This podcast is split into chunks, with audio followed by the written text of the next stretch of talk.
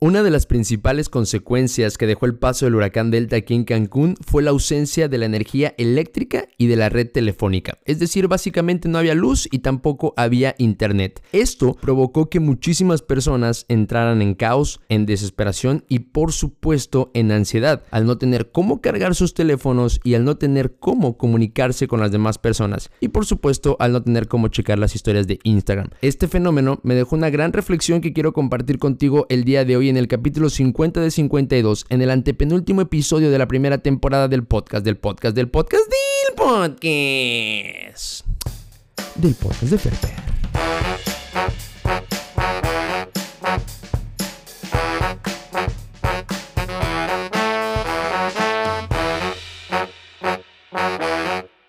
Serio está cañón como muchísima gente entró en pánico al saber que no había luz y que tampoco había servicio de internet. A ver, era algo que evidentemente se esperaba. Los que ya hemos pasado por huracanes sabemos que es una de las primeras consecuencias del huracán. Literalmente entra, empiezan las lluvias, empiezan los vientos y se va la luz. Es algo que ya sabemos y que también tarda en restablecerse literalmente días o incluso hasta semanas. Y a pesar de saberlo, no estamos preparados para esta conversación. La realidad es que cuando al día siguiente, cuando Delta se va de las costas de Cancún y ya nada más quedan los estragos, árboles tirados, postes caídos y demás, y en los que evidentemente se empieza a sufrir la consecuencia de no tener luz y de no tener internet, yo en lo personal dije, bueno, no pasa nada. O sea, estoy aquí en mi casa, estoy con mi familia, gracias a Dios estamos todos y todo bien, entonces no hay mayor problema. Pero conforme fueron pasando las horas, conforme fue avanzando el día, dije, madres, creo que sí necesito el internet internet, por lo menos para mandarle un mensaje a mi novia o para saber qué había pasado con mis amigos, para saber que todos estuvieran bien, evidentemente también para echar el chisme en Facebook, a ver si ya había fotos de cómo había quedado el parque o las plazas o algo por el estilo. Y obviamente tampoco había manera de enterarte de las noticias, no había manera de nada, literalmente estabas incomunicado. Yo dije, bueno,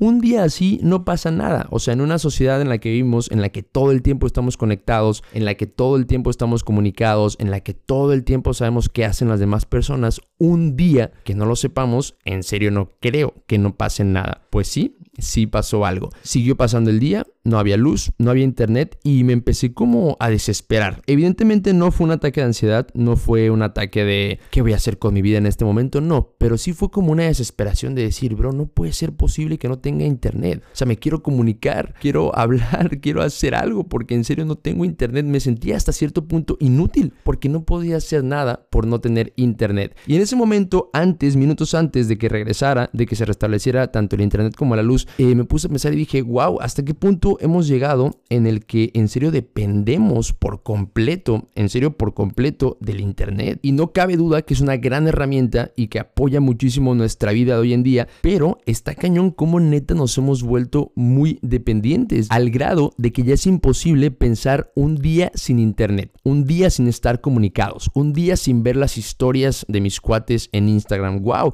¡Qué fuerte y qué cañón! Porque entonces esto me lleva a pensar a una de las preguntas más adultas del siglo XXI y es que qué pasaba antes, cómo le hacían nuestros padres cuando no había internet, cuando no había celular. Yo me acuerdo del huracán Wilma que fue en el 2005, yo tenía nueve años cumplidos en los que evidentemente no existía el celular como lo conocemos hoy en día, no existían las redes sociales, no sé si como lo conocemos hoy en día o neta no existían, sinceramente no me acuerdo. ¿Y qué pasaba? Absolutamente nada. La luz se fue como por dos semanas, el sistema de drenaje también colapsó por muchísimo tiempo y, y ¿qué pasaba? Nada, pues tenías que saber adaptarte y, tenías que saber sobrevivir. Yo me imagino a mis padres y digo, bueno, ellos cómo le hacían, porque al final del día mis hermanos y yo estábamos relativamente pequeños, mis padres cómo le hacían para estar comunicados. Bueno, todo un show para llegar a la conclusión de que no puede ser posible esta dependencia tan fuerte que tenemos del Internet. Voy a platicar otra historia que me pasó apenas el día de ayer para llegar entonces a la conclusión. Ayer andaba en las calles de Mérida Ne con mi mamá y estábamos haciendo un par de cosas y para ese par de cosas que estábamos haciendo teníamos que ir de punto A a punto B. Y definitivamente para este proceso no puede faltar la ayuda del mismísimo Waze. Le dije a mi mamá, vamos a poner Waze para que lleguemos más rápido y para que lleguemos más fácil. Mi mamá no muy feliz, no muy contenta con esta propuesta, accedió. Puse entonces el Waze para ir de punto A a punto B y la realidad es que sí nos estaba llevando por diferentes atajos, sí nos estaba librando del tráfico, sí nos estaba librando de los semáforos y de las principales avenidas y nos estaba llevando como por callecitas, pero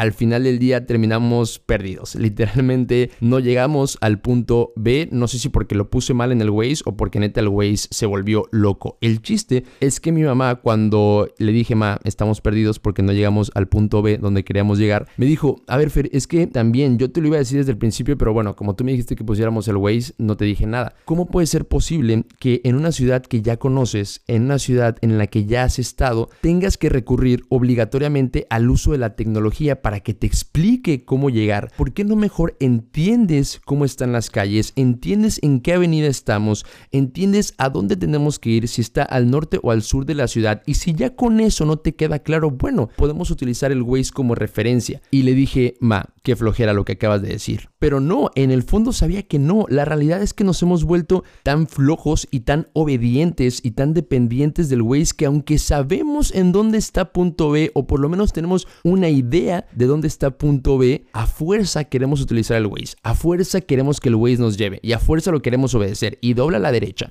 Y ahora en la rotonda toma la primera salida a la izquierda. Y ahora en el semáforo dobla a la avenida no sé qué, no sé qué. Cuando realmente ya sabemos que nos va a llevar por ahí o ya sabemos que hay otro camino para llegar, pero no, nos hemos vuelto muy dependientes del Waze. Y cuando mi mamá me dijo eso, evidentemente no estaba muy feliz que digamos y ya ella utilizó sus técnicas ancestrales para poder llegar a punto B sin la necesidad del Waze. Y mis bros, aquí voy con estos dos ejemplos, con el día sin internet después del huracán Delta y con el uso de Waze en Mérida. Antes de compartir la reflexión voy a hacer un pequeño paréntesis. Si escuchan un pequeño ruido de fondo es porque justamente acaba de empezar a llover. No, no es un huracán, al parecer no, pero está lloviendo. Creo, pienso, me parece que realmente nos hemos vuelto muy dependientes del celular. Y no del equipo físico como tal, sino de las aplicaciones que nos resuelven la vida que están dentro del celular. Y justamente para eso son, para hacernos la vida mucho más fácil, para no complicarnos tanto la existencia, pero tampoco hay que abusar de ellas. No puedes ser posible que no podamos estar un día sin internet y no puede ser posible que para llegar de punto A a punto B, que en teoría ya has pasado, que ya has vivido, que ya has estado ahí, tengas que ocupar forzosamente el Waze. Entonces, aquí la idea no es dejemos el celular y ya no lo utilicemos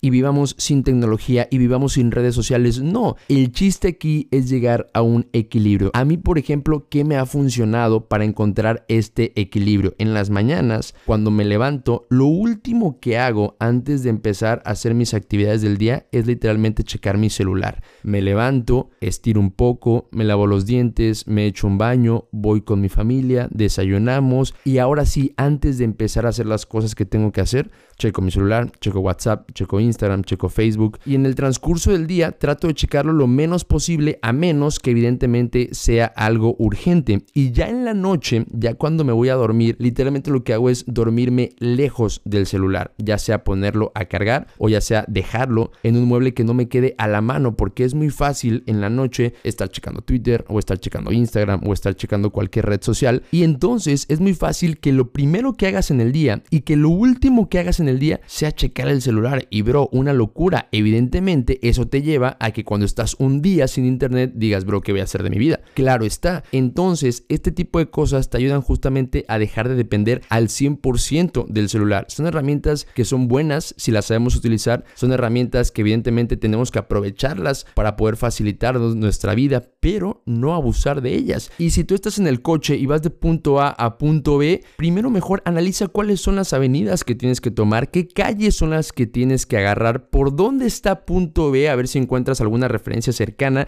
Y si ya después de este proceso no sabes, no entiendes, bueno, entonces utiliza Waze como un punto de referencia, pero que no sea nuestro primer pensamiento, que no sea nuestro primer escudo para refugiarnos cuando tenemos que ir de un lugar a otro. Claro está que cuando vas a ciudades que no conoces, por supuesto que evidentemente el Waze ayuda, pero por ejemplo, a lo mejor en lo micro, cuando estás en tu ciudad o cuando estás en una ciudad en la que ya has estado antes, trata de utilizar el Waze lo menos posible. Trata de entender tú hacia dónde vas y si ya de plano eso no te funciona, bueno, entonces utiliza el Waze. Aquí el punto es no dejar de utilizarlos, no dejar de revisar WhatsApp, no dejar de revisar Instagram, no dejar de utilizarlos, hacer un complot contra ellos, no. Aquí el punto es llegar al equilibrio y saber cuándo utilizarlos, cuándo no para evitar volvernos extremadamente esclavos del celular, de las aplicaciones y en específico del Waze. Mis bros, muchísimas gracias por haberme acompañado, como ya te mencioné en el antepenúltimo capítulo de la primera temporada del podcast de Ferper. En serio, te agradezco muchísimo por haberme regalado estos minutos de tu día. Espero que estés muy bien. Nos escuchamos el próximo martes en el capítulo número 51, en el penúltimo capítulo de la primera temporada de este podcast. Recuerda que si este capítulo te gustó, pero sobre todo te aportó y te dejó algo, me ayudarías muchísimo compartiéndolo con tus amigos, con tu familia, en tus redes sociales, por supuesto también. En serio, muchísimas gracias por el apoyo, muchísimas gracias por estar conmigo en estos ya 50 capítulos del podcast de Ferper. Nos escuchamos el próximo martes, mientras tanto, como siempre te digo, observa mucho, escucha mucho, investiga, pero nunca, nunca juzgues a las demás personas. Recuerda que escuchaste el capítulo número 51 del podcast, del podcast, del podcast, del podcast. Del podcast de Ferper.